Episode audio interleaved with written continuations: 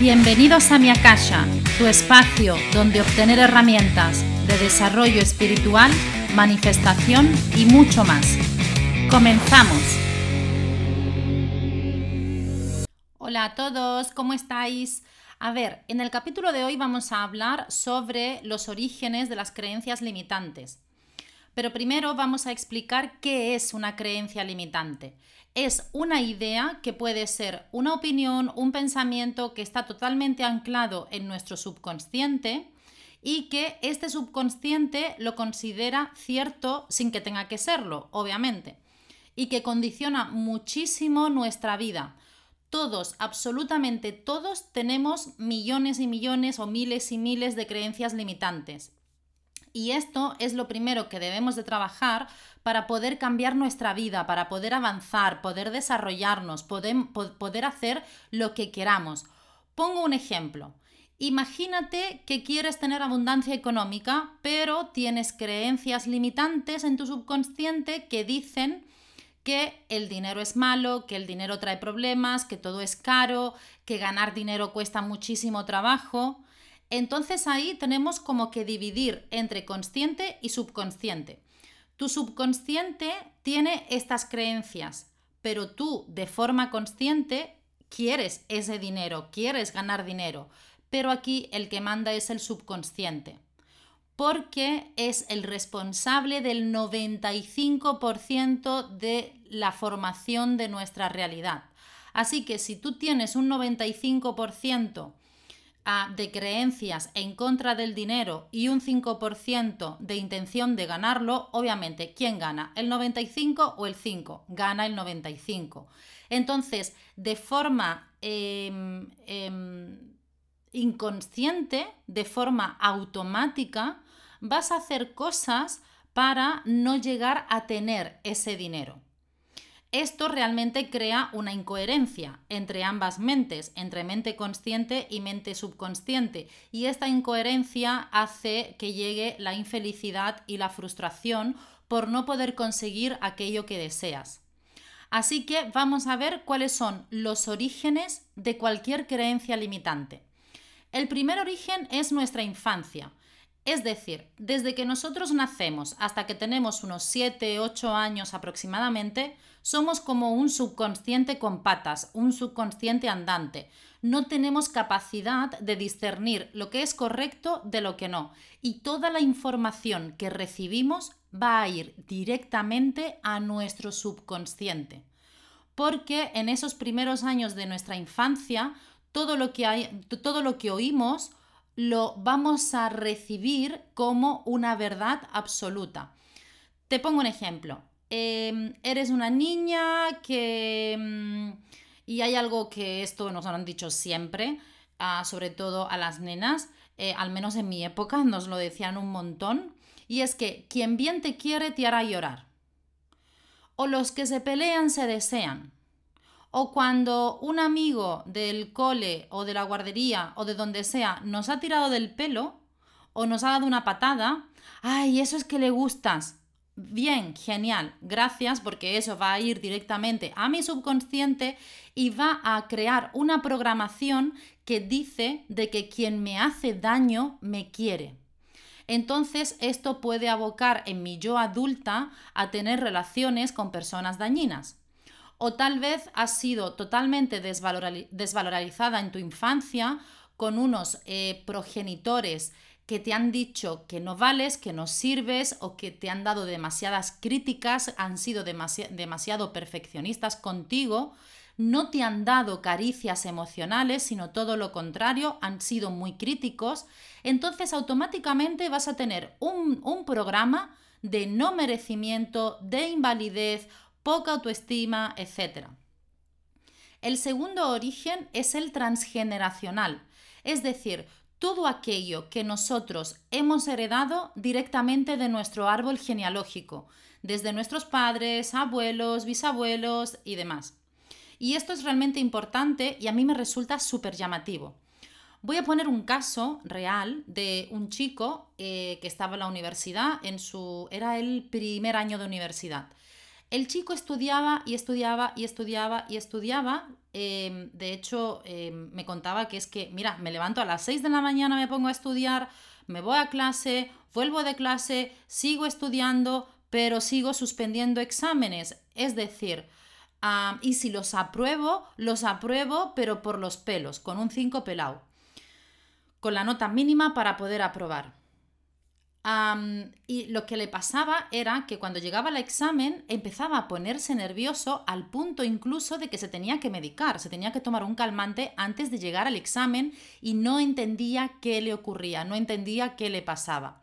Entonces empezamos a revisar sus creencias limitantes y encontramos que había creado una lealtad hacia su clan, hacia su árbol genealógico, eh, porque dentro de su clan nadie había podido ir a la universidad. entonces él, de forma subconsciente, tenía una creencia limitante increíblemente fuerte, una lealtad muy fuerte, que le decía que él tampoco podía obtener un eh, título universitario o no podía tener em, éxito dentro de la universidad porque eso sería ser desleal a su clan. Y esto fue como algo muy impresionante eh, porque él me decía, es que no sé, me boicoteo, soy consciente de que me boicoteo, porque cuando leo los enunciados de los exámenes, los leo mal. Hay cosas que me olvido, cometo errores estúpidos, eh, se me olvida entregar cosas del examen, hay partes del examen que no veo, pero el día anterior, tal vez estudiando y practicando exámenes, he hecho unos exámenes súper buenos. Entonces, la verdad que realmente el boicoteo que podemos tener por eh, creencias limitantes o por programación subconsciente puede ser brutal. Entonces, en cuanto empezamos a reprogramarlo, empezamos a cambiar ese programa subconsciente, empezó a ir más relajado a los exámenes, empezó a sacar mejores notas, dejó de tomar ansiolíticos, o sea, fue un cambio realmente increíble. Y de hecho, a día de hoy, em, hace los exámenes de una forma muy tranquila, lo aprueba todo, saca notas acorde a las horas de estudio, o sea, le ha cambiado el panorama totalmente.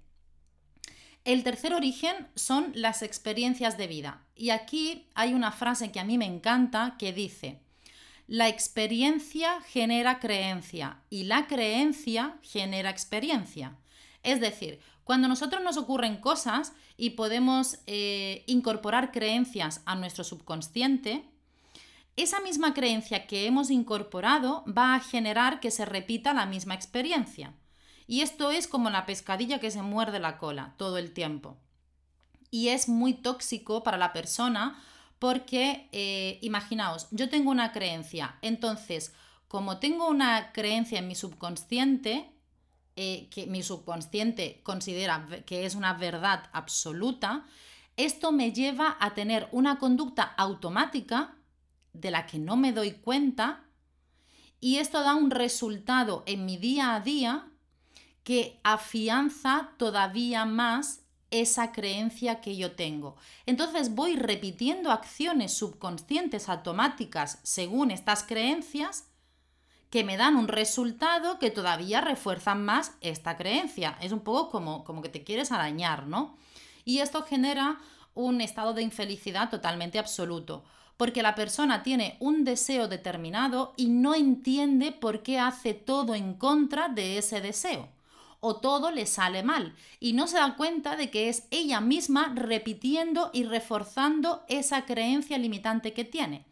Por ejemplo, para que se entienda mejor, porque esto es un poco lío. Em, podemos volver al ejemplo anterior del chico este, que le pasaba esto con los exámenes y que él ya traía una creencia de base. Entonces, hace un examen, ese examen no le sale bien, entonces esa creencia queda reforzada. ¿Ves? Es que no sirves para estudiar. Pero no es que no sirva para estudiar, es que tiene una creencia previa que hace que se boicotee. Y el resultado de ese boicoteo es tu personaje señalándote, lo ves, lo ves, es que no sirves. Y eso refuerza aún más. ¿De qué forma podemos detectar nuestras creencias limitantes? Pues cualquier frase que empiece por no merezco, no puedo, no tengo derecho, no valgo, es imposible, soy incapaz, es difícil, no está bien, todo lo que va después de esto y que tenga que ver con actos del día a día es una creencia limitante. Este tipo de situaciones yo me las encuentro continuamente tanto eh, dando clase como en las terapias. Es decir, personas que dicen, eh, es que yo, por ejemplo, yo no puedo canalizar no, todo el mundo puede canalizar. Eso es una supercreencia limitante. Y ojo con lo que decimos y con lo que pensamos, porque tiene muchísimo poder, porque estás creando un patrón en tu subconsciente, porque cuanto más repetimos una frase, más fácilmente se va a quedar grabada en nuestro subconsciente. O por ejemplo, eh, en terapia cuando me dicen, es que no soy merecedora del amor. ¿Cómo? No, todos somos merecedores del amor. O es que siempre me encuentro el mismo tipo de pareja. Ojo, no te encuentras siempre al mismo tipo de pareja. Estás eligiendo siempre al mismo tipo de pareja porque estás metida en la rueda de tu subconsciente limitante. O tal vez me encantaría tener ese trabajo determinado, pero sé que no sirvo. Si tú quieres un trabajo determinado es porque realmente sirves para él. Y esto siempre eh, lo voy a repetir un millón de veces porque todo aquello que deseamos somos capaces de hacerlo y de tenerlo. Está ahí para nosotros. Hay una versión de ti preparada para hacerlo y solo tienes que convertirte en esa versión tuya. Aquí también recuerdo el caso de una clienta que me decía, no puedo conducir. Cada vez que voy a conducir me pongo a vomitar, me pongo fatal, me pongo muy mal del estómago, no puedo coger el coche.